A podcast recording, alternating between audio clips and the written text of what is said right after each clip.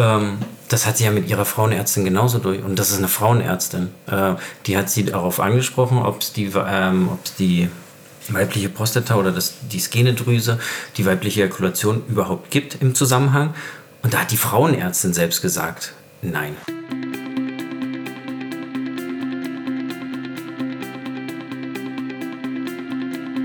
Deswegen wäre mir Frau V eigentlich ganz recht.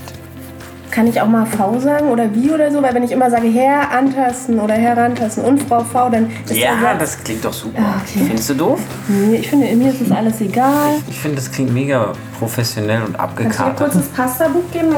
Butter im Topf bei mittlerer Hitze zerlassen. Porree mit Knoblauch darin. Du sollst nicht vorlesen, sondern als wenn du redest. Das ist voll deine Vorlesestimme. Fünf Minuten glasig dünsten. Safran, Wermut und Fischbrühe zugeben, zum Kochen bringen, eventuell Schaum abschütteln. Klingt gut. Klingt lecker. Gut.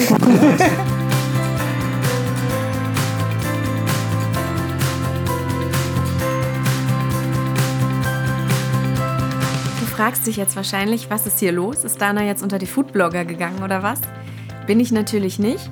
Obwohl ich letztens bei Freunden bei einem sehr coolen veganen Kochworkshop dabei sein durfte und den dann auch mit der Kamera für Instagram TV begleitet habe. Aber ich bin natürlich nicht unter die Foodblogger gegangen. Und das hier wird auch heute keine Kochshow ja, und kein Kochpodcast sondern es ist einfach eine sehr, sehr gängige Praxis, dass Podcaster, Podcasterinnen ihre Interviewpartner einpegeln. Also die Lautstärke einpegeln, weil jede Stimme ja unterschiedlich intens ist, sozusagen. Und manche Interviewgäste und Gästinnen fühlen sich nicht wohl damit und so frei von der Leber weg zu quatschen. Und manchen hilft es dann einfach, wenn sie Zeitungsartikel oder Bücher einfach mal vorlesen. Idealerweise in ihrer normalen Sprechstimme, also nicht wirklich lesen, sondern eher sprechen und dann kann ich die einpegeln. Da das heutige Interview, das Interview, das ich euch heute präsentiere, in der Küche von Frau V und Herr Antasten entstanden ist, lag das Kochbuch einfach in Griffnähe. Und deshalb kam es hier zu diesem lustigen Outtake mit dem Nudelrezept. Oder ich glaube sogar, es war irgendwas mit Garnelen und einer leckeren Sahnesoße. Im Moment erscheint der Podcast in relativ großen Abständen und auch noch ein bisschen unregelmäßig. Und eine Frage von euch war, was passiert eigentlich in den Wochen zwischen den Podcast-Episoden? In der Zeit, in der keine Episoden erscheinen, gibt es trotzdem weiterhin regelmäßig Interviews vom guten Leben. Die findest du dann allerdings als Video bei Instagram TV. Also ich glaube, mittlerweile sind da um die 10 Video-Interviews erschienen. Die Idee vom guten Leben ist nicht zwangsläufig, dass alles als Podcast erscheinen muss sondern es geht einfach darum, dass die Menschen, die mir begegnen, auf jeden Fall immer im Mittelpunkt stehen, im Mittelpunkt der Geschichte, im, im Fokus des Interesses. Und die Idee ist, dass du mich begleitest. Also egal, ob jetzt als Episode hier im Podcast oder als Videointerview auf Instagram TV, du triffst mit mir die Menschen, die ich gerade treffe. Du lernst sie in dem Moment kennen, in dem ich sie kennenlerne und erlebst mit mir das, was ich gerade erlebe. Also jeweils auch immer in dem Moment, wo ich es erlebe, in dem Moment, wo ich den Menschen begegne. Und daher kommt es übrigens auch, dass ich in diesen Instagram-TV-Interviews, in diesen längeren, so immer zwischen 10 und 40 Minuten gehen die tatsächlich, dass ich in diesen Interviews die Menschen oft als erstes frage, Hallo, wer bist du denn? Und das klingt vielleicht komisch, ist aber so. Nein, das klingt komisch, hat aber einfach damit zu tun, dass ich ganz oft die Menschen wirklich selbst auch vorher noch nicht kannte und dich halt live und ganz authentisch oder so authentisch wie möglich zumindest mitnehmen möchte. Das war zum Beispiel bei Katharina und Volker, das sind äh, die Gründer von Liebelei oder Liebelei, weil es geht da um Juni-Eier. Bei den beiden war das auch so. Die sind quasi die Sponsoren der heutigen Folge und die beiden habe ich auch zu Hause besucht. Und da habe ich das genau so gemacht, dass ich live mit der Handycam den gesamten Prozess begleitet habe. Das war alles der original erste Take und nichts war da irgendwie gestaged. Von der ersten Minute an, wo ich an der Tür geklingelt habe und sie mir aufgemacht haben. Und da war es eben auch so, dass ich mit der Kamera einfach raufgehalten habe und die beiden haben mich in ihrer coolen Wohnung rumgeführt in Berlin, in Kreuzberg, haben mir alles gezeigt und erklärt. Und es war sozusagen auch für mich das erste Mal, dass ich den beiden begegnet bin, dass ich zum ersten Mal in ihrer Wohnung war und auch zum ersten Mal ihr Produkt in den Händen gehalten habe. Und das habe ich live gefilmt. Meine Fragen schossen mir live in den Kopf und ihr oder du bist eben live dabei gewesen. In dem Video erzählen Katharina und Volker unter anderem ihre super weirde und absurde Kennenlerngeschichte. Die beiden haben sich über Tinder kennengelernt und hatten drei richtig vertrackte Dates. Ein Wildschwein-Horror-Date war auch dabei. Volker erzählt noch von einem Prototypen, den er mit einem Freund zusammen für eine Masterarbeit entwickelt hat. Und zwar ein Tinder-Profil-Prototyp. Äh, ich konnte mir darunter auch nichts vorstellen. Wenn dich das interessiert, check das Video mal aus.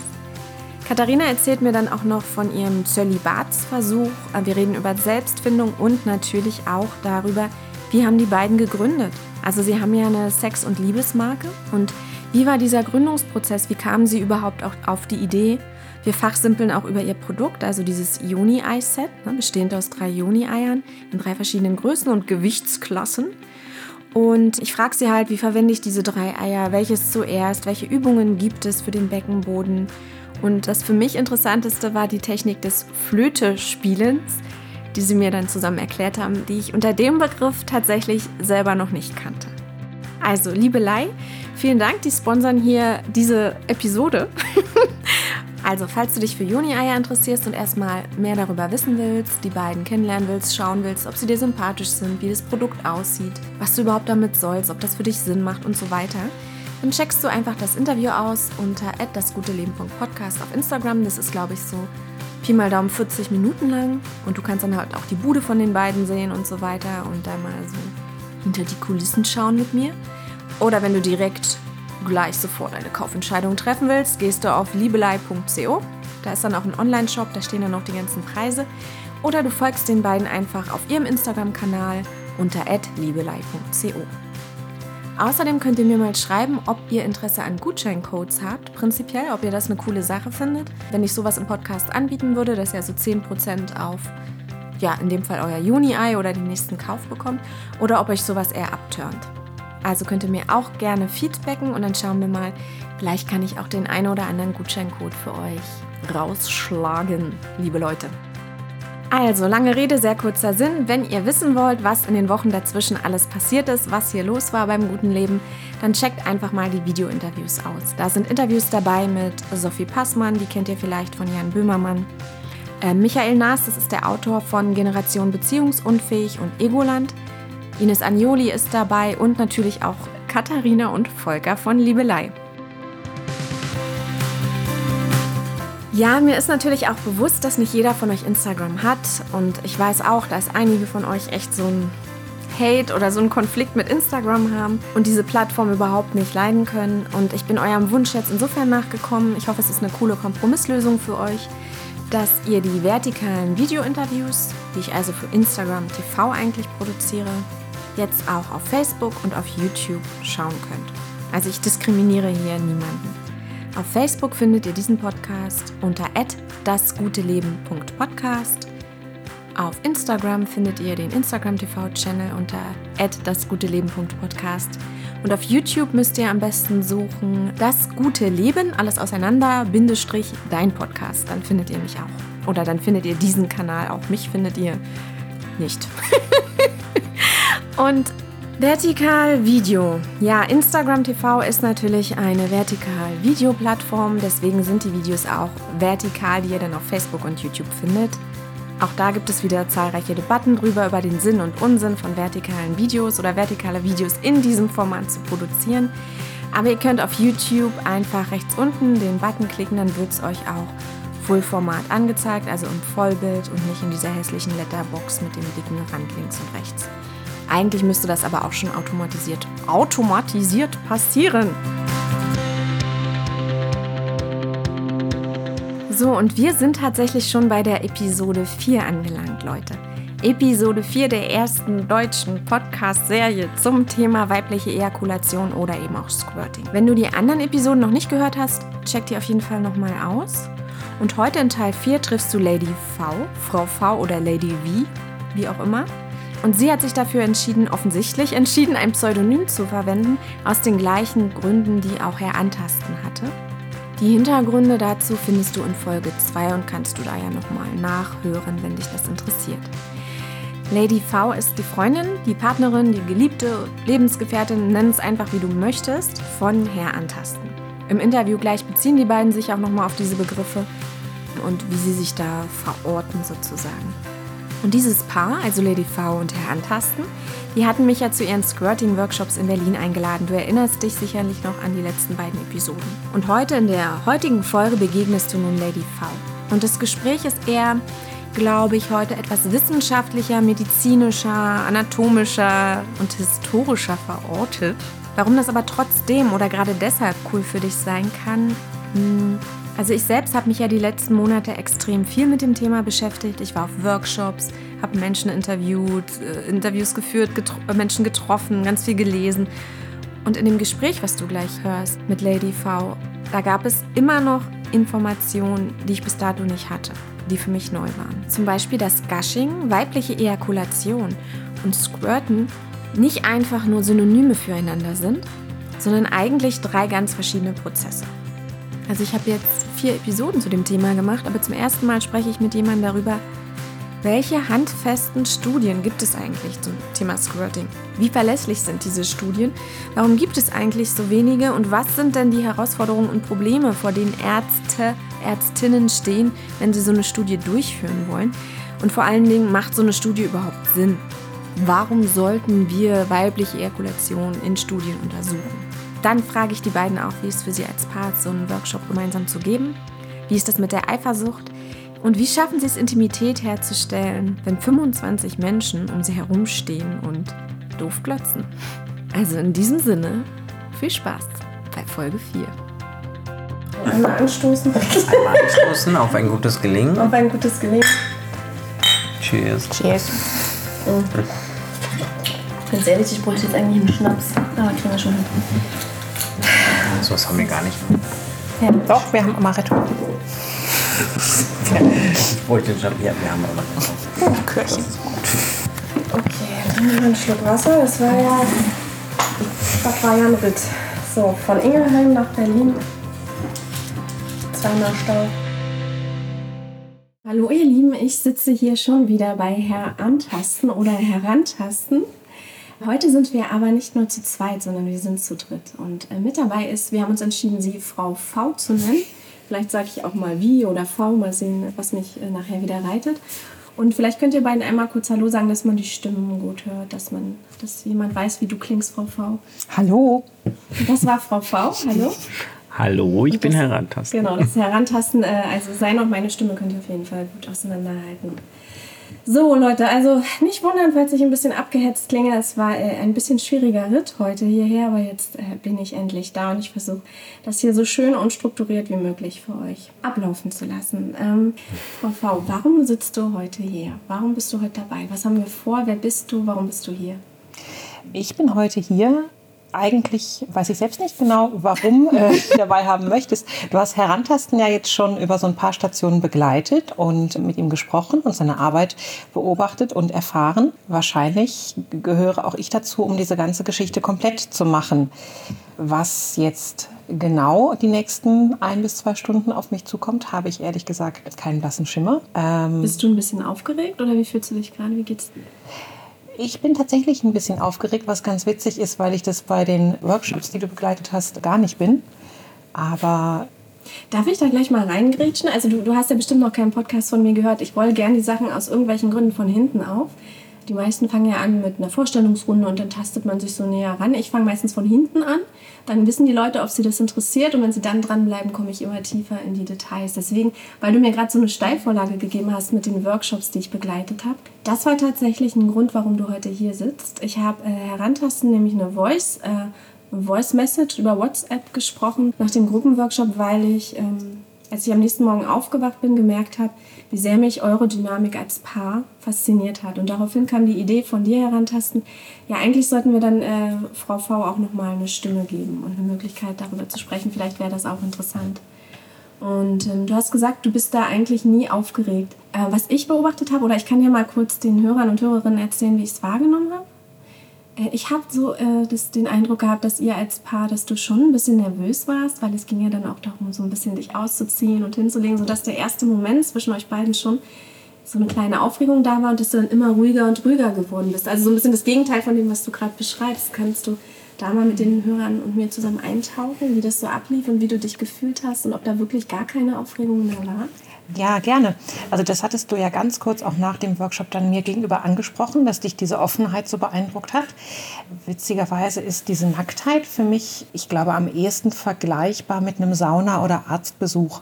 Also das ist kein Faktor, der für mich da irgendwie reinspielt, der mich aufgeregt sein ließe. Bei dem Workshop, ähm, auf den du dich jetzt bezogen hast, war es so, dass es ja tatsächlich eine sehr große Runde war. Zwölf Paare, ne? Genau, mhm. 15 Paare waren tatsächlich da von eigentlich 20 geplanten. Genau, also eine Größenordnung mit irgendwie 25, 30 Leuten, die wir sonst in den sonstigen Workshops nicht unbedingt erreichen. Das heißt, die Aufregung war eher darauf bezogen, schaffen wir das, die alle abzuholen, denen zu vermitteln, was wir machen. Schaffen wir das vom Ablauf her, weil es ganz praktische Dinge dann zu bedenken gibt, wie kann jetzt jeder dieser 25 Menschen im Raum sehen. Das ist halt, wenn wir das in einem kleineren Rahmen machen, ähm, viel unkomplizierter. Dass da tatsächlich noch bei mir Aufregung ist aufgrund der Situation, würde ich eigentlich sagen, ist mittlerweile, na nicht Routine, aber ich fühle mich wohl in dieser Situation und ähm, das ist, was das Ganze ja auch ausmacht, dass wir das schaffen, in dieser großen Gruppe eigentlich eine sehr intime Handlung vorzuführen und trotzdem als Paar bei uns sind und beieinander sind und den Fokus aufeinander haben und dass es deshalb funktioniert. Und wenn ich da jedes Mal irgendwie mit Bauchschmerzen reingehen würde oder mit Lampenfieber, dann würden wir das, glaube ich, in der Form gar nicht mehr machen. Du hast gerade erwähnt, das ist mittlerweile fast schon in Anführungsstrichen sowas wie Routine. Wie oft hast du das denn jetzt schon gemacht? Mit Herantasten oder Herantasten zusammen? Pi mal Daumen. Pi mal Daumen ähm, ein Dutzend Mal, würde ich sagen, mindestens. Genau, und das ist dann immer für die, die die anderen Episoden, die anderen Teile noch nicht gehört haben, das ist dann einmal in dem Schnupper-Workshop-Format, wo du dann sozusagen da liegst und die Männer oder Frauen an dir testen können. Oder? Ja, ähm, also Herantasten bietet ja verschiedene Formate an. Das Schnupper-Workshop-Format, was du gerade angesprochen hast, bedeutet, dass wir erst damit beginnen, theoretische, historische und anatomische Grundlagen zum Thema Squirting zu vermitteln. Dass wir darüber sprechen, was das auf emotionaler Ebene auslöst. Dass wir sowohl unsere Erfahrungen dazu berichten, als auch die Teilnehmer fragen, was sie für Vorerfahrungen und für Wünsche damit verbinden und dass wir das dann vorführen, wie bei dem Workshop, bei dem du auch dabei warst. Zu zweit als Paar. Zu zweit als Paar, mhm. genau. Das ist aber dann ein Format, in dem die Teilnehmer nichts an mir machen. Mhm. Das wäre dann der Einsteiger-Workshop, wo es die Möglichkeit gibt, einige der Berührungen, die Herantasten an mir vorführt, dann auch nachzumachen und selbst die Skenedrüse zu tasten. Das heißt, wenn du von einem Dutzend Mal sprichst, dann inkludierst du einmal diese Einsteiger-Workshops und diese Gruppenworkshops, wo du dann, ähm, wo ihr gemeinsam als Paar vorführt, man dich aber nicht berührt oder Genau. Frau. Also wie bei dem großen Workshop auch, wo mich ja auch niemand berührt hat. Mhm.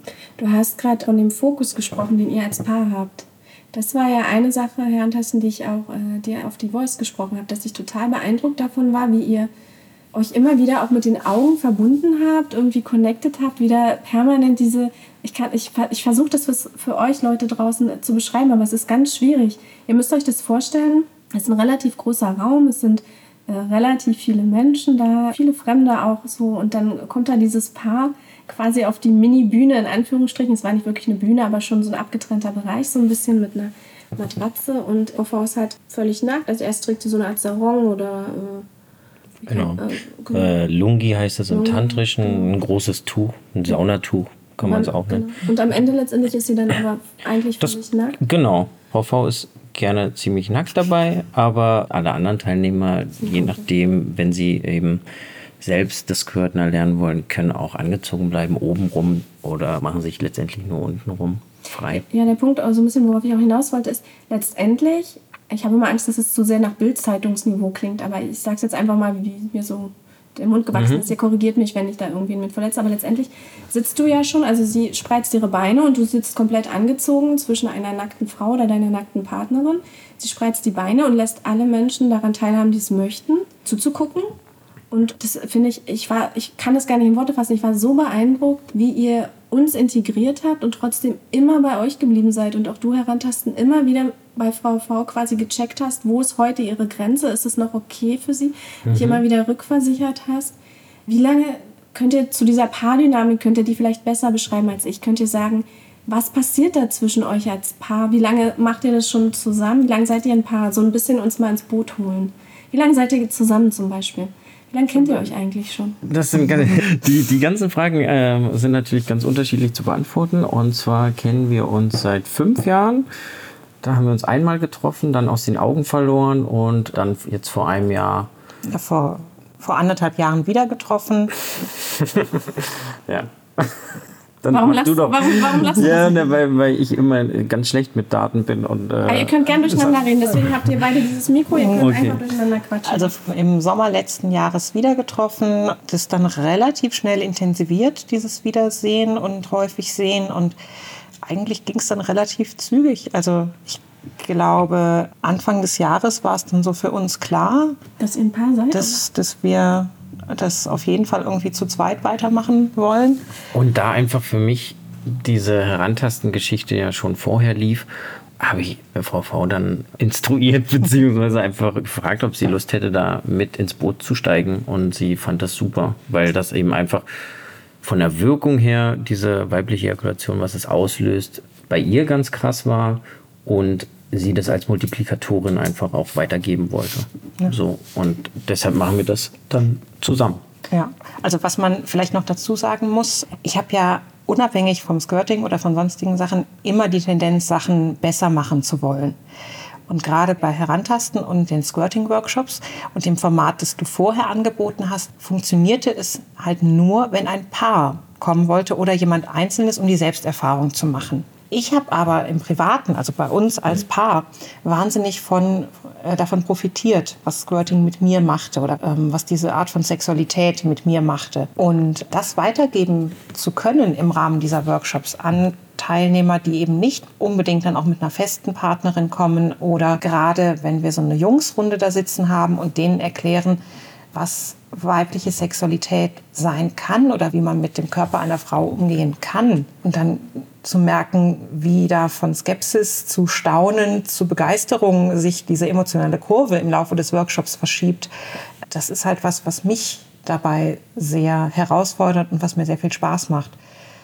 Und deswegen sind wir also aus dieser Möglichkeit herantasten, dann mit Frau V gemeinsam zu betreiben und dadurch viel mehr Potenzial abschöpfen zu können, hat sich das mehr oder weniger selbst ergeben, dass wir nicht nur uns beide als Paar erlebt haben, sondern auch als Workshop-Paar da sehr gut funktionieren. Mhm.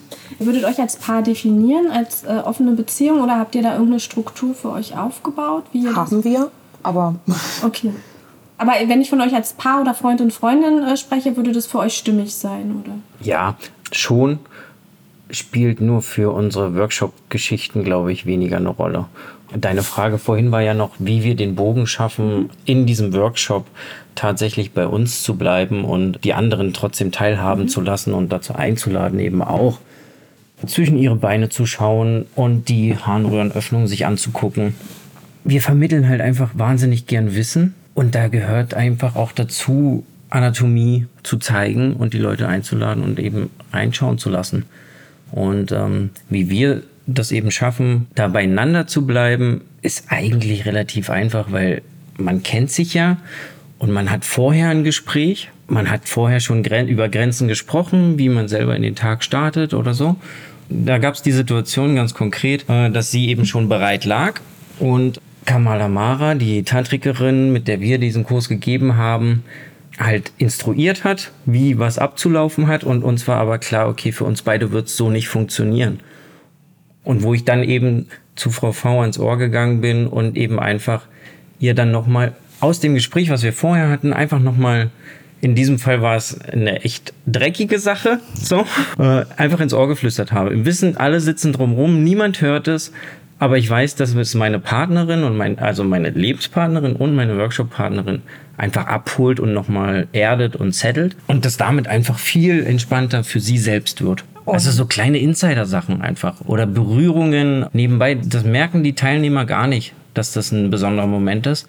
Aber man hat so, ja, nicht Rituale, aber es gibt einfach Berührungen, Worte, Gesten, die kann man machen und da kann man signalisieren, okay, wir sind beieinander und wir sind zusammen hier. Und wir funktionieren, glaube ich, grundsätzlich erstaunlich gut als Paar.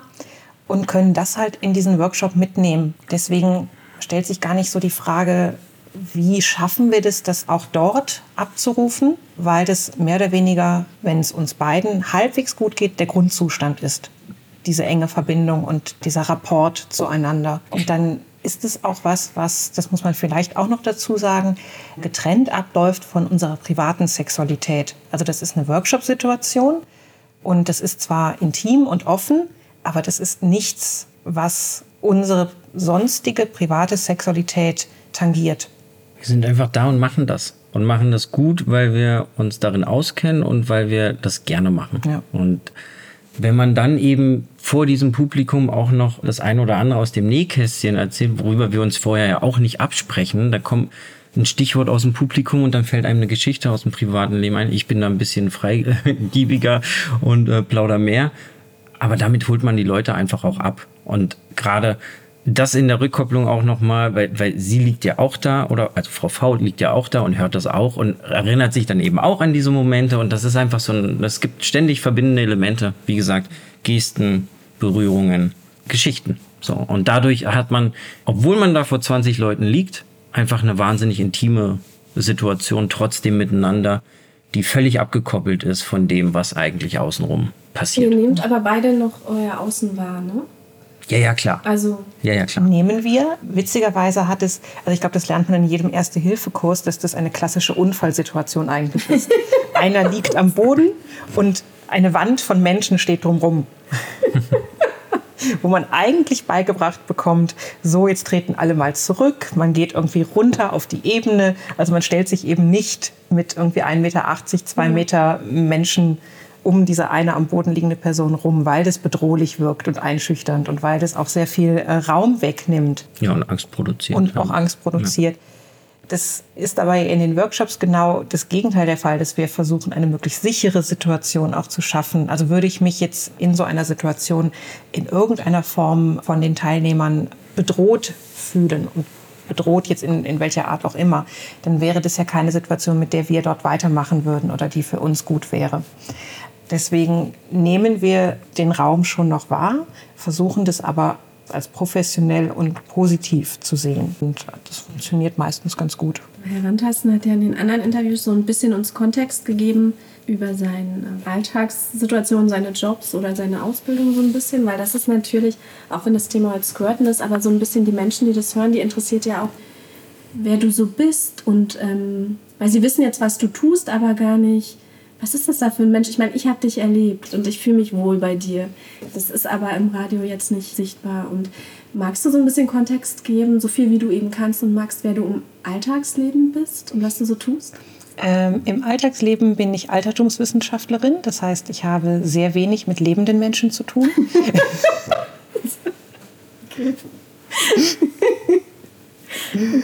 Ähm, also ich bin gerade in der Endphase meiner Doktorarbeit in klassischer Archäologie, was mit sich bringt, dass ich sehr isoliert arbeite. Deswegen finde ich diese Workshop-Situation eigentlich ganz gut, weil das halt ein komplettes Gegenteil zu meinem sonstigen Arbeitsalltag bildet. Es gibt Menschen, sie sind lebendig und ich spreche mit ihnen. Ähm, es ist schön, das ähm, manchmal zu haben. Ich glaube, viele Physiotherapeuten würden dir da widersprechen. Die sind ganz froh, wenn sie nach Hause kommen, die Tür zu machen, wurde mir mal erzählt in einem Interview. Ja, aber die haben ja auch jeden Tag Richtig. quasi den Kontakt zu Jeden Menschen. Tag den- Hautkontakt, das Ja. nervt die unglaublich. Ähm, deswegen, also ich habe einen halb medizinischen Background, also ich habe mehrere Jahre in der chirurgischen Pflege gearbeitet und über ein Jahr nochmal in der gynäkologischen Praxis. Ich habe wahnsinnig viel Spaß daran, was wir eben schon mal angesprochen hatten, Wissen zu vermitteln, Menschen abzuholen und Dinge so zu erklären, dass sie verstanden werden und dass sie mitgenommen werden können. Also das ist das, was mich dabei antreibt. wenn du sagst, das, und ich merke das auch richtig, du, egal eigentlich was wir wissen, du willst es rausbringen, du willst es streuen, du willst es teilen, du willst die Menschen teilhaben lassen, mit reinholen. Weshalb dann dieser krass äh, wissenschaftliche Weg, den du dann eingeschlagen hast? Ich meine, du hättest ja, du wärst wahrscheinlich ein super Coach, eine super. weil dem zugrunde liegt, ähm, und das kann ich sehr lange zurückverfolgen, dass ich wissen will, wie Dinge funktionieren, was zugrunde liegt und warum bestimmte Entwicklungen so ablaufen, wie sie ablaufen. Also ein ganz analytischer Grundgedanke, der dahinter steht. Ich muss das erst verstehen, dann kann ich das vermitteln. Hast du dich beim Squirting auch dem so genähert? Ähm, Erstmal gar nicht. ähm, ich bin zum Squirting gekommen wie die Jungfrau zum Kinde. Ich hatte das für mich und für meine Sexualität überhaupt nicht auf dem Schirm, überhaupt nicht präsent. Also wenn überhaupt dann irgendwie als, als Pornosuchkategorie, die aber mich selbst nicht betrifft. Habe das auch eher abgetan als, oh, jetzt, jetzt noch so ein Leistungsding, das man als Frau in seiner Sexualität mit einbringen muss. Also quasi höher, schneller, weiter. Und wenn man es nicht kann, ist man nicht so gut im Bett, wie man sein müsste. Als wir uns dann wieder getroffen haben, ähm, Herr Antasten und du, nach Herr Antasten vier und ich, nach, mehreren, nach fünf Jahren Pause, ist es passiert, ohne dass ich irgendwie gemerkt habe, was passiert, was abläuft. Das ist halt das Tolle an Herantasten. Ähm, er macht's halt. Aber äh, ganz kurz, hast du das dann bewusst, sorry, das ist, führt wieder ein bisschen weg von der Ursprungsfrage, aber ich behalte den Faden. Hast du das bewusst mit diesen ähm, Techniken, die ich ja auch kennenlernen durfte in deinen Workshops, initiiert oder war das einfach, ist das wirklich passiert einfach? Du meinst, dass ich mich nach fünf Jahren darüber gefreut hätte, sie wiederzusehen und dachte, yeah, sie will ich als Workshop-Partnerin gewinnen, also mache ich das jetzt. Aber ich meine, hast du es darauf angelegt, sie zum Squirten zu bringen? Weil sie Ja. sagt, sie ist wie die Jungfrau zum Kinder gekommen, aber ich kann mir vorstellen, du hast es schon intendiert gehabt. Das war einfach eine Sekundenentscheidung. Wir haben uns wieder getroffen. Sie kam irgendwie aus einer Bar und ähm, dann waren wir im Park auf einer Parkbank und dann hat mich drauf angelegt. Ähm, und dann sind wir danach aber zu mir und haben noch ein bisschen geschmust und haben das rausge, äh, ausgearbeitet beziehungsweise äh, Aber ganz ehrlich, auf einer Parkbank draußen eröffnet, dann bin ich, renne ich da nass durch Berlin, bis ich zu Hause ankomme. Das ist auch irgendwie. nee, ist ja der Park vor der Tür. Also es war eine relativ spezielle Es Situation. war eine ähm, spezielle, aufregende Situation von Trieben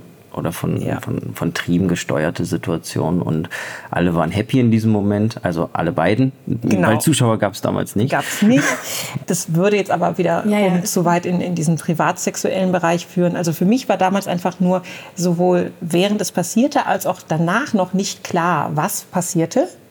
Wie Sondern alt warst du? Also dann ist auch, war ja erst vor einem Jahr dann oder zwei. das war vor einem guten Jahr. Ich war gerade 33 geworden. Und erst noch etwas später hat dann Herantasten das angesprochen. So, ja, da hast du voll schön gesquirtet.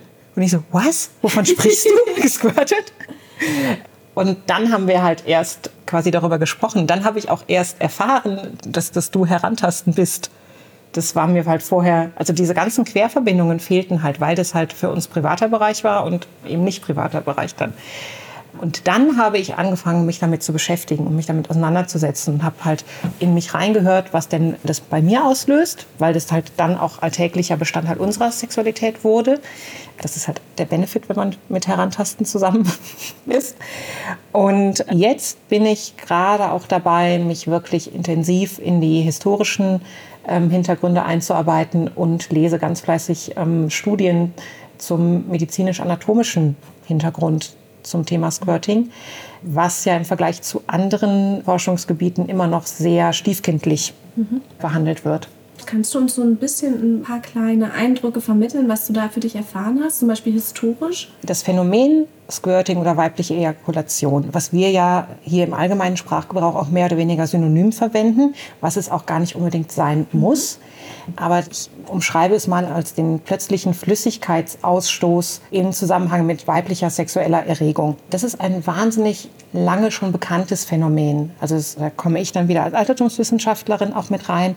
Ähm, Das wurde schon sowohl von Hippokrates von Kos, also im 5. Jahrhundert vor Christus, als auch von Galen, das ist einer der berühmtesten römischen Medizinschriftsteller im 2. Jahrhundert nach Christus, beschrieben. Das zieht sich auch durch mittelalterliche und frühneuzeitliche medizinische Texte durch. Also de Graaf ist da äh, zu nennen ging dann aber gegen Ende des 19. und im Verlauf der ersten Hälfte des 20. Jahrhunderts wieder verloren und unterlag mehr oder weniger auch einer Tabuisierung.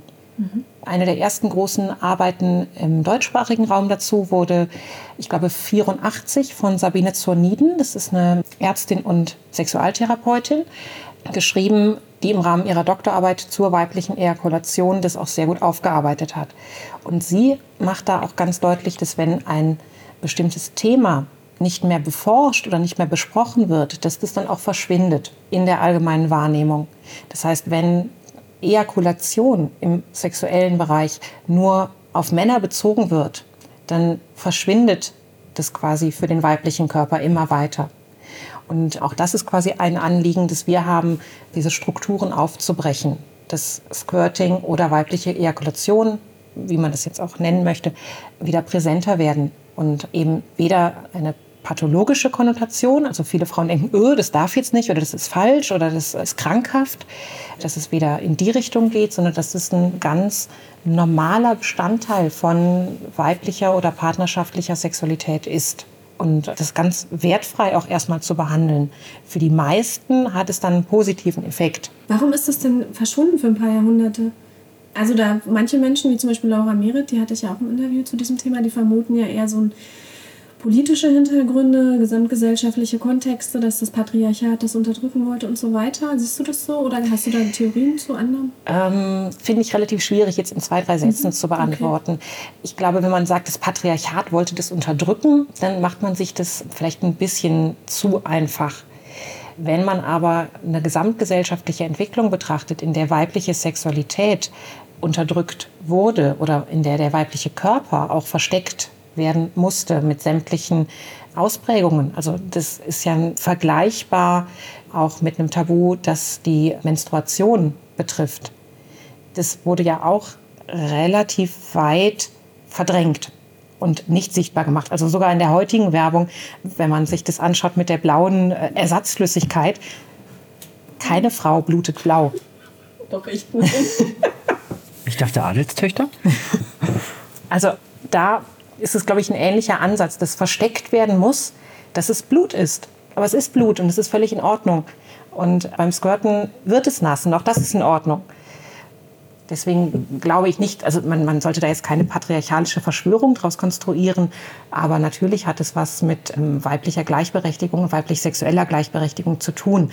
Und man kann das durchaus auch mit diesen Begriffen besetzen, dass man sagt, so, ich squirte als feministischer Akt. Das ist meine Sexualität und ich kann genauso abspritzen wie ein Mann. Das ist aber dann ein Zugang, den, den jede Frau da für sich selbst finden muss. Und das ist nichts, was wir jetzt irgendwie postulieren, worum es bei uns dann geht. Du ähm, hast jetzt zweimal erwähnt, dass das eigentlich nicht wirklich Synonyme füreinander sind. Squirting und weibliche Ejakulation. Das, glaube ich, haben viele jetzt nicht verstanden. Kannst du das kurz erklären?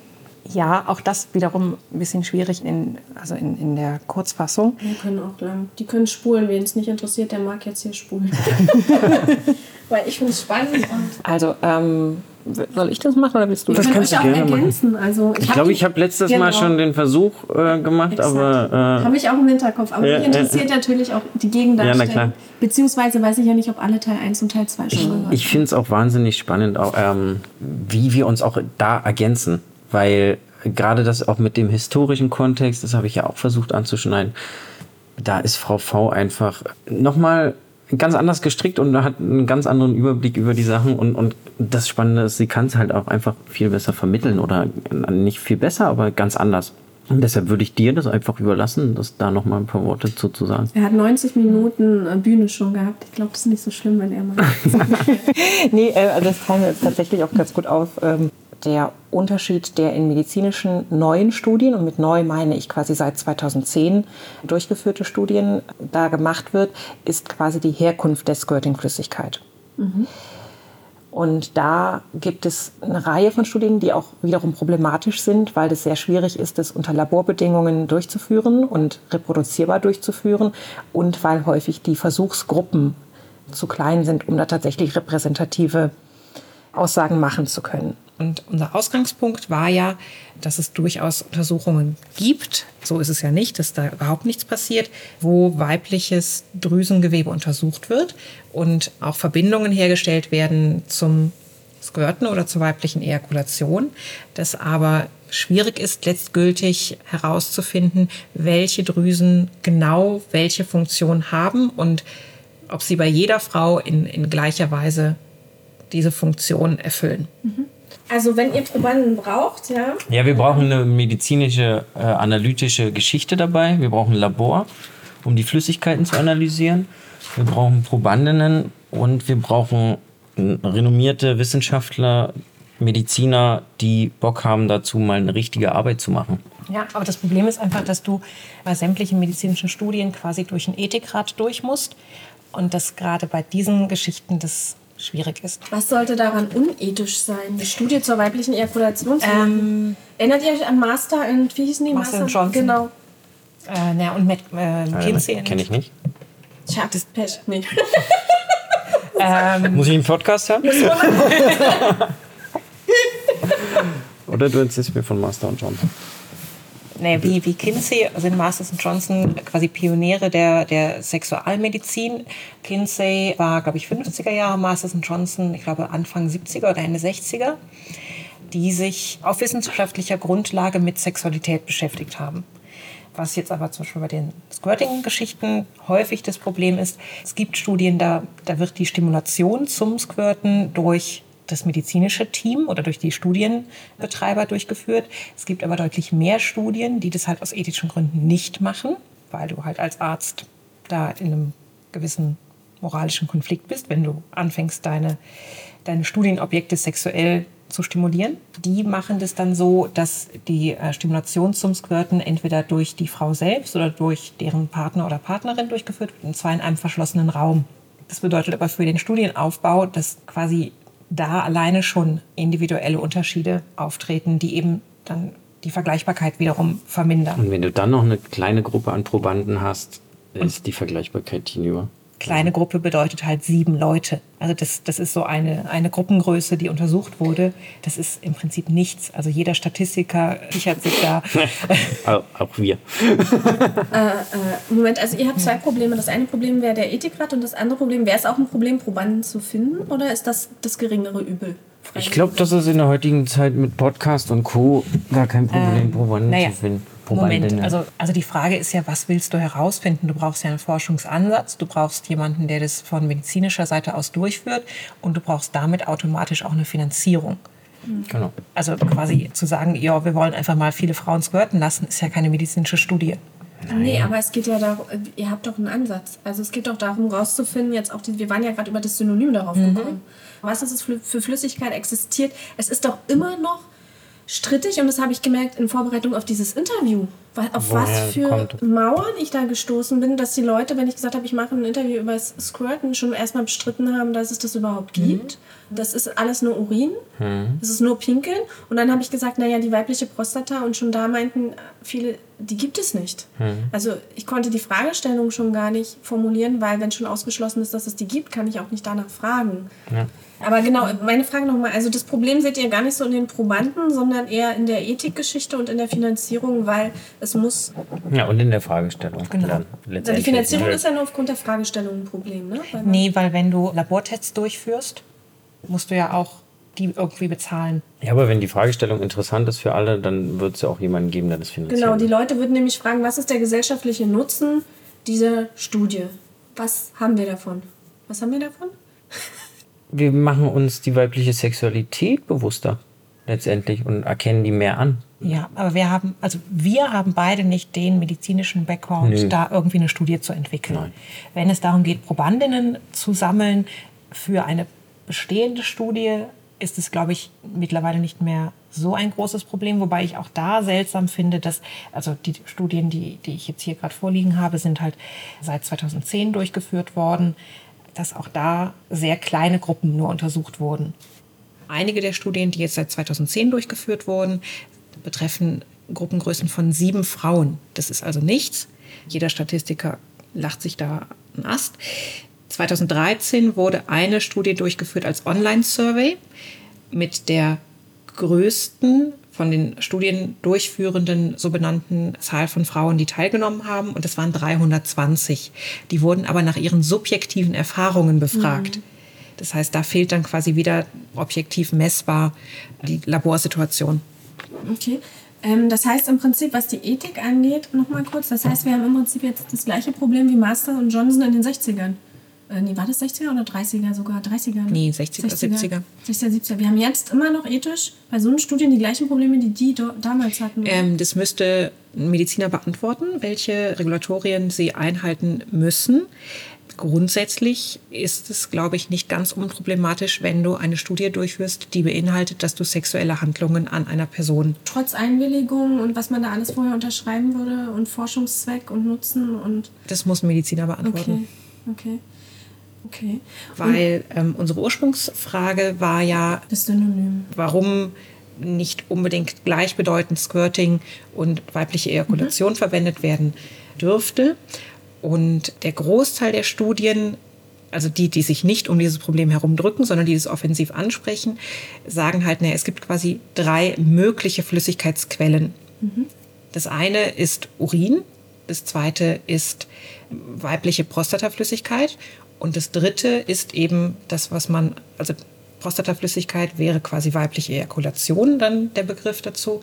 Und der dritte Begriff Squirting würde quasi für den Ausstoß aus dem Drüsengewebe, das um die Harnröhre herum liegt. Das heißt, die verwendet werden. die wir in den Workshops manipulieren oder stimulieren oder welches Mhm. Wort auch immer, das wäre dann weibliche Ejakulation. Nee, das wäre dann Das ist Squirting, genau. Wobei auch da wiederum das Problem ist, ob man damit nicht quasi auch die Drüse stimuliert, die quasi als weibliche Prostata schon angesprochen wurde, teilweise auch noch wird, teilweise verneint wird. Oder ob das ein Drüsengewebe ist, das analog zur männlichen Prostata anzusprechen wäre. Das sind alles noch nicht abschließend geklärte Fragen. Und Und, dann- ja. auch teilweise sehr aufgeladene Fragen. Also, ähm, Emotional meinst du aufgeladen? ja, und auch, auch negativ aufgeladen. Also was du eben kurz angesprochen hattest, dass quasi rigoros verneint wird, es gibt eine weibliche Prostata. Genauso wie verneint wird, dass es überhaupt weibliche Ejakulation gibt. Sondern dass das, also Ejakulation und Prostata, dass das Begriffe und Organe sind, die halt rein exklusiv männlich sind. Was de, das argumentiert ähm, Sabine Zorniden, die 1984 ihre Doktorarbeit zur weiblichen Ejakulation geschrieben hat, eigentlich sehr sauber, dass die Grundanlage jedes Menschen so ausgeprägt ist, dass du dich sowohl als weibliches als auch als männliches Lebewesen entwickeln kannst. Sprich, auch dass Organe homolog zueinander existieren. Entsprechend muss man auch gar nicht sagen, dass sich die weibliche Prostata analog zur männlichen verhält, sondern dass das möglicherweise, und da fehlt auch mir wiederum der medizinische Background, um das adäquat einordnen zu können, dass einfach sowohl Männer als auch Frauen die gleiche Drüsengrundanlage haben, deren Ansprache aber immer noch nicht geklärt ist. Äh, Ganz kurz mal, ähm, ich, ich, ich glaube, ich weiß das sehr zu schätzen, ähm, warum du das immer wieder auch sagst, dass du kein Mediziner bist. Du willst halt auch die Grenzen aufzeigen, was dir möglich ist zu erklären. Und da möchte ich dir aber ganz kurz mal ein Beispiel nennen. Ich war letztens im Interview und sie hat mir danach erzählt, dass sie fast alles zur weiblichen Ejakulation rausgeschnitten hat an Fragen, die sie hatte, weil sie gemerkt hat, sie schwimmt bei dem Thema. Sie, sie kann nicht mal so fragen, dass und da meinte ich, naja, du kannst da ne, irgendwie, du kannst dich ja informieren so, weil da meinte sie eben auch genau wie du, ich bin ja kein Mediziner. Und dann hat sie mir gesagt, dass ihr Bruder Arzt ist und sie hat, wenn sie ihm sagt, es gibt eine weibliche Prostata, lacht er sich immer tot. Genau. Ähm, Das ist und, ja und das- das ist jetzt genau das Problem. Ich, ich würde mal behaupten, selbst wenn ich einen Mediziner zu dem Thema interviewen würde, würde der mir nicht zwangsläufig bessere Antworten geben oder mehr oder als du jetzt. Also insofern mal nur mal. Genau. Und das ist das gleiche Phänomen, was ja auch äh, Kamala Mara, die Tantrikerin, mit der wir den Workshop gemacht hatten, Erika, das hat sie ja mit ihrer Frauenärztin genauso durch. Und das ist eine Frauenärztin. Die hat sie darauf angesprochen, ob es die weibliche Prostata oder das, die Skenedrüse, die weibliche Ejakulation überhaupt gibt im Zusammenhang. Und da hat die Frauenärztin selbst gesagt, nein. Aber Leute, mal- Und da hat Erika gesagt, äh, sorry, den, den G-Punkt mit diesen entsprechenden Funktionen und, und, und, und anatomischen Eigenschaften, äh, die damit dranhängen, die wir jetzt hier alle gerade besprechen, die gibt es und die sieht man ja bei mir. Also sagte sie zu ihrer Frauenärztin und daraufhin sagte die Frauenärztin aber, äh, ja, nee, gibt es nicht. So, Aber also, man kann doch, wenn man einen weiblichen Körper zum Beispiel seziert, also es gibt ja Leichen, die genau dafür da sind, äh, dass Medizinstudenten, es muss doch möglich sein zu schauen, ob Frauen eine Prostata haben. Das kann doch jetzt nicht sein, dass es jahrhundertelang Debatten darüber gibt. Mein Gott, also jetzt sorry, also falls ihr lacht, aber dann denke ich mir, schneid die halt auf und guckt nach. Genau, das ist ja durchaus auch passiert. Es ist ja nicht so, als, als würde auf diesem Forschungsgebiet überhaupt nichts passieren. Es passiert nur tatsächlich im Vergleich zu anderen Themen sehr wenig oder weniger, deutlich weniger. Deswegen, also mir ist es halt wichtig, immer darauf hinzuweisen, dass ich zwar einen halbmedizinischen Background habe, dass ich aber keine eigenständige medizinische Ausbildung habe und deswegen nur referiere, was ich gelesen habe. Das ist also nichts, was ich selbst irgendwie erarbeitet habe oder was ich dann aus medizinischer Sicht letztgültig einschätzen kann. Es wurden natürlich auch sowohl histologische als auch anatomische Untersuchungen durchgeführt. Und natürlich entdeckst du dabei auch Drüsengewebe. Also sowohl die bartholinischen Drüsen sind bekannt, als auch der Bereich der Skenedrüse, als auch quasi ein, ein parauretrales ausgebildetes Drüsengewebe. Das differiert aber von Frau zu Frau. Also es gibt jetzt eine Studie, die hat halt bei diesen Untersuchungen zwischen 6 und 31 Drüsenausgänge bei verschiedenen Frauen gefunden. Es ist also nicht so, als gäbe es quasi ein Idealmodell und alle Körper passen sich diesem an. Deswegen ist es nicht ganz so einfach zu sagen, naja, wir gucken da jetzt einfach mal mit einer Obduktion nach und dann wissen wir es. Das heißt, äh, nochmal, das heißt, bei einer Frau beispielsweise gab es sechs Drüsen und, bei einer andere anderen hatte ein. 30. Genau. Okay. Und diese Bartholome, Bart Bartholinischen Bartholinischen Drüsen, sind das die, die wir als Prostata bezeichnen? Oder wo sitzen die? Weil Prostata ist für mich jetzt im Analbereich, ne? Mhm, die sitzen, nee, ich will es zeigen.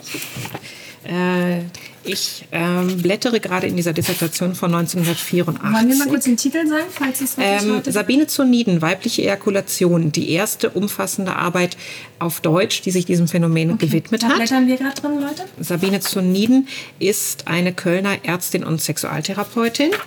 Und wir suchen gerade die Abbildung, die sie sehr schön hat dafür anfertigen lassen. Mit den verschiedenen Schwellkörpern im Bereich der Vagina und Vulva und Bartholinische Drüsen, die also bei Sabine Zoniden paarig auf beiden Seiten des Vaginaleingangs angelegt sind. Ziemlich weit unterhalb des Vaginaleingangs. Und, äh, warte mal, das Rote, was sind die? Das sind die Schwellkörper, die du auch schön in diesem Klitorismodell, Genau. was du fotografiert also du hast hast, die, die. Klitoris-Schenkel und die Klitoris-Arme. Den Oder inwiefern sind die bartholinischen Drüsen fürs äh, Squirting oder Ejakulat äh, relevant? Also die wurden einfach nur entdeckt oder sind die mit relevant? Weil die skenische, die wäre ja hier innen liegend. Genau, also du hast dann quasi, wenn man vom Vaginaleingang quasi nach 12 Uhr geht, hast du das parauretrale Drüsengewebe. Und wenn du nach 5 und 7 Uhr gehen würdest, wärst du bei den bartholinischen Drüsen. Und darf ich nochmal nachhaken, äh, wurde bei diesen Obduktionen, wurde sowas, was man als Prostata der Frau bezeichnen könnte, auch gefunden? Oder ist das feministisches Gesp Geisteshirngespinst? Also, falls ich mal Sabine Zoniden zitieren darf in ihrer Arbeit. 1984. Der größte Teil besonders der modernen anatomischen, urologischen und sexualmedizinischen Lehrbücher verschweigt oder verneint die Existenz einer weiblichen Prostata. Der anatomische Begriff Prostata wird im Allgemeinen geschlechtsspezifisch einseitig allein dem männlichen Geschlecht zugesprochen. Allenfalls finden die skenischen parauretralen Drüsen der weiblichen Harnröhre, also das, was wir eben angesprochen haben, 12 Uhr am Vaginaleingang, als rudimentäres Homolog der männlichen Prostata kurz Erwähnung. Das heißt, das Problem ist eigentlich nicht zu sagen, gibt es eine weibliche Prostata oder gibt es keine, weil allein von der embryonalen Ausbildung her muss es eine geben, sonst könnte es auch keine männliche geben, sondern die Frage ist eher, welches Organ wir als weibliche Prostata ansprechen. Ja gut, äh, ich als Nichtmediziner hätte dann gedacht, die Prostata wird beim Mann halt erst später angelegt. Und deswegen kann es sein, dass eine Frau keine hat oder so, weißt du? Also ich verstehe deine Argumentation, aber ich glaube, so denkt man einfach so, das wird halt später angelegt und deswegen haben wir es nicht oder.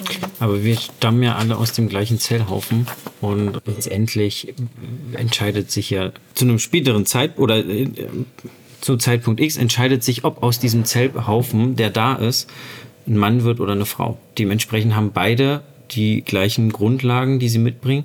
Das sieht man wunderschön auch hier auf den anderen Seiten bei den Schwellkörpern. Die sind ja hier farblich äh, vom Penis, die drei Schwellkörper markiert. Die findest du ja hier farblich auch wieder. Also die, die, die Schwellkörper sind ja auch vorhanden bei der Frau, genauso in der gleichen Anzahl wie beim Mann. Und dementsprechend sind eben andere Organe genauso. Jede Frau hat auch zwei Arme, genau wie ein Mann. Und jede Frau hat, also das ist einfach das Gleiche. Nur wie es eben ausgebildet ist, da gibt es eben Unterschiede. Genauso wie bei der Länge der Finger gibt es auch Unterschiede von Mensch zu Mensch. Du hast ja vorhin gesagt, kurze Pause, du willst mal ein paar Studien holen, weil du fühlst dich wohler, wenn du wirklich nochmal nachschaust. Wolltest du zu den Studien noch irgendwas? äh, Also der Großteil der Studien ist auf Englisch publiziert worden, weswegen verschiedene Begrifflichkeiten noch existieren. Also Female Ejaculation, Squirting, Gushing und dass dieser Flüssigkeitsausstoß verschieden benannt werden kann, um das gleiche Phänomen zu beschreiben, aber auch verschiedene Namen für verschiedene Phänomene Was wäre denn dann das existieren. deutsche Wort zu Squirting? Weil wenn ich jetzt sage, äh, weibliche Ejakulation ist das eine, dann brauche ich ja noch ein deutsches Wort für Squirting. Das gibt es nicht, oder? Ihr, ihr guckt gerade euch so viel sagen Ja. an.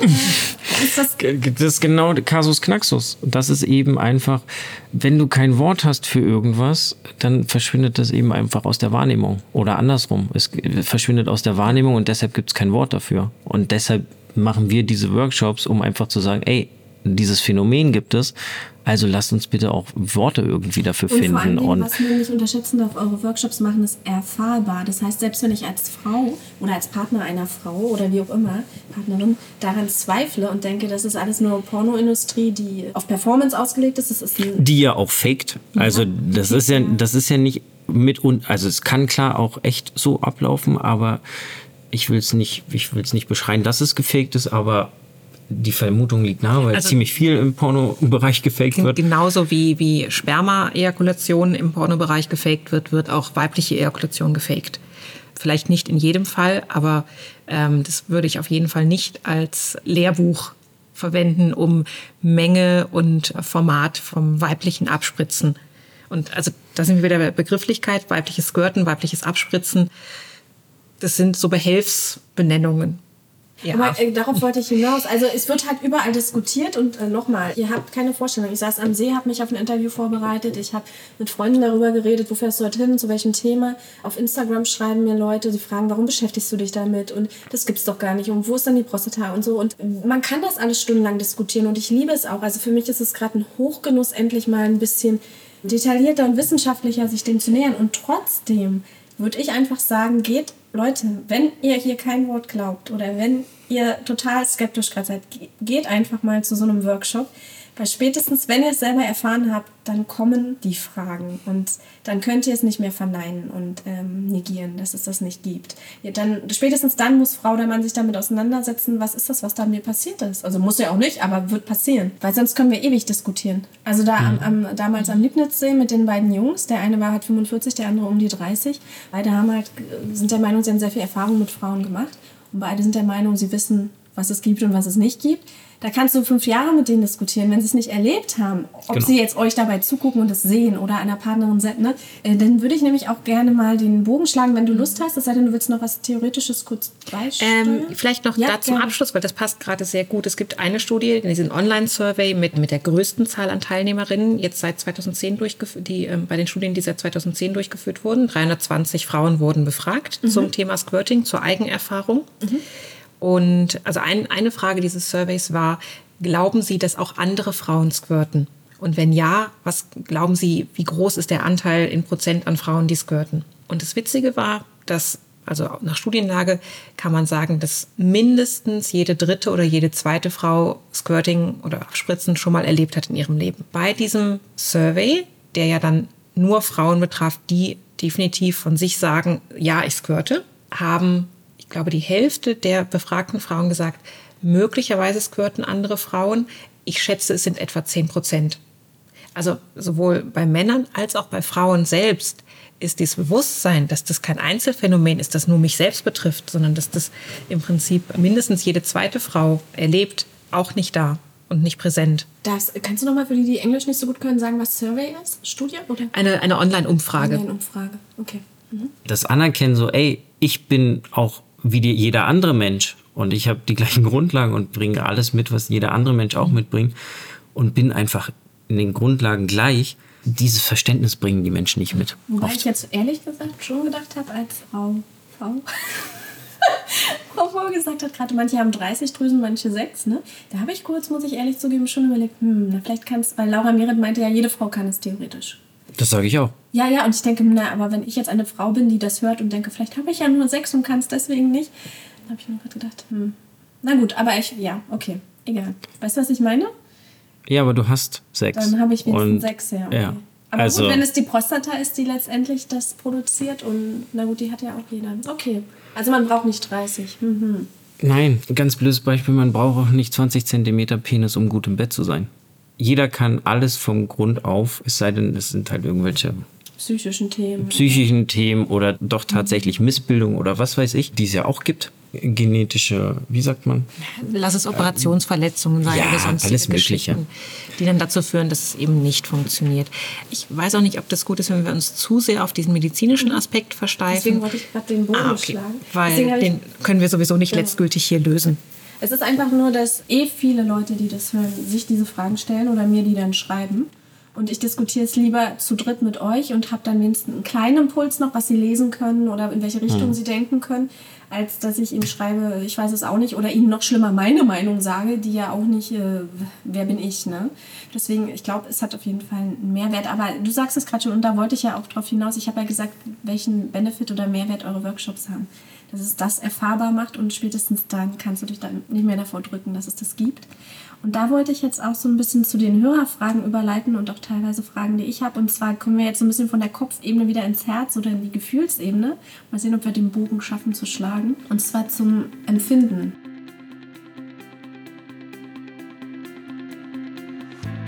Ja, und den Bogen zum Empfinden, den schlagen wir, aber den schlagen wir heute nicht mehr, sondern über die Empfindungen sprechen wir dann in Teil 2. Also im zweiten Teil des Gesprächs mit Lady wie. Und bis dahin teile, like und bewerte gerne diesen Podcast, wenn er dir denn gefallen hat. Gib ihm gerne 5 Sterne auf iTunes, schreib vielleicht eine Rezension auf iTunes und wenn du magst, lass mich gern über einen Kommentar auf Instagram erfahren, was du aus diesem Gespräch mitgenommen hast oder vielleicht sogar, wenn du dich traust, was für eigene Erfahrungen du. Falls du keine Podcast-App installieren magst, kannst du diese Episoden hier auch hören über www.dasguteleben-podcast.de. Und die Videos, von denen ich eingangs gesprochen habe, die Video-Interviews findest du auf Facebook und Instagram unter dasguteleben.podcast und auf YouTube unter das gute Leben-dein Podcast. Und ihr lieben Leute, es gibt jetzt auch einen Upspeak-Channel. Über den könnt ihr euch quasi oral mit mir austauschen. Also ihr könnt mir eine Voice-Nachricht hinterlassen. Bis jetzt macht das kein Mensch. Also ich rede da basically mit mir selbst, aber das ist auch ganz schön. Und äh, ich habe auch letztens gelesen, es soll sehr gesund sein, Selbstgespräche zu führen. Und ich glaube, das liegt wahrscheinlich daran, weil so eine neue App zu installieren immer für mega viele Leute eine Barriere ist. Und dann müssen sie auch raustreten, gefühlt aus der dunklen Masse und sich mit ihrer Stimme äußern und so. Vielleicht ist das der Punkt, warum ihr da noch ein bisschen Bauchschmerzen mit habt. Die App kostet nichts, Ihr müsst keinen Avatar anlegen, ihr müsst keine Daten angeben, ihr sollt auch überhaupt nichts kaufen, ihr bleibt komplett anonym. Ihr könnt euch Hilde Miller nennen. Ihr braucht auch nichts mit euren Kontakten im Handy verknüpfen oder sonst irgendwas. Ja? Ihr könnt euch einfach die Upspeak-App runterladen und dann könnt ihr mich voll sabbeln. Idealerweise mit sinnvollen Kommentaren natürlich. Und das Ganze heißt Upspeak und äh, das ist Werbung, scheinbar laut den neuesten Richtlinien aber ich bekomme kein Geld dafür. Es ist einfach nur Werbung der Nennung und ich finde die App eigentlich ganz cool und ich würde die gerne mal mit euch ausprobieren. Upspeak heißt die App und ich bin immer noch das gute Leben Podcast. Und in diesem Sinne, ihr Lieben, habt einen wundervollen Herbst und folgt mir auf Instagram. Eure Dana.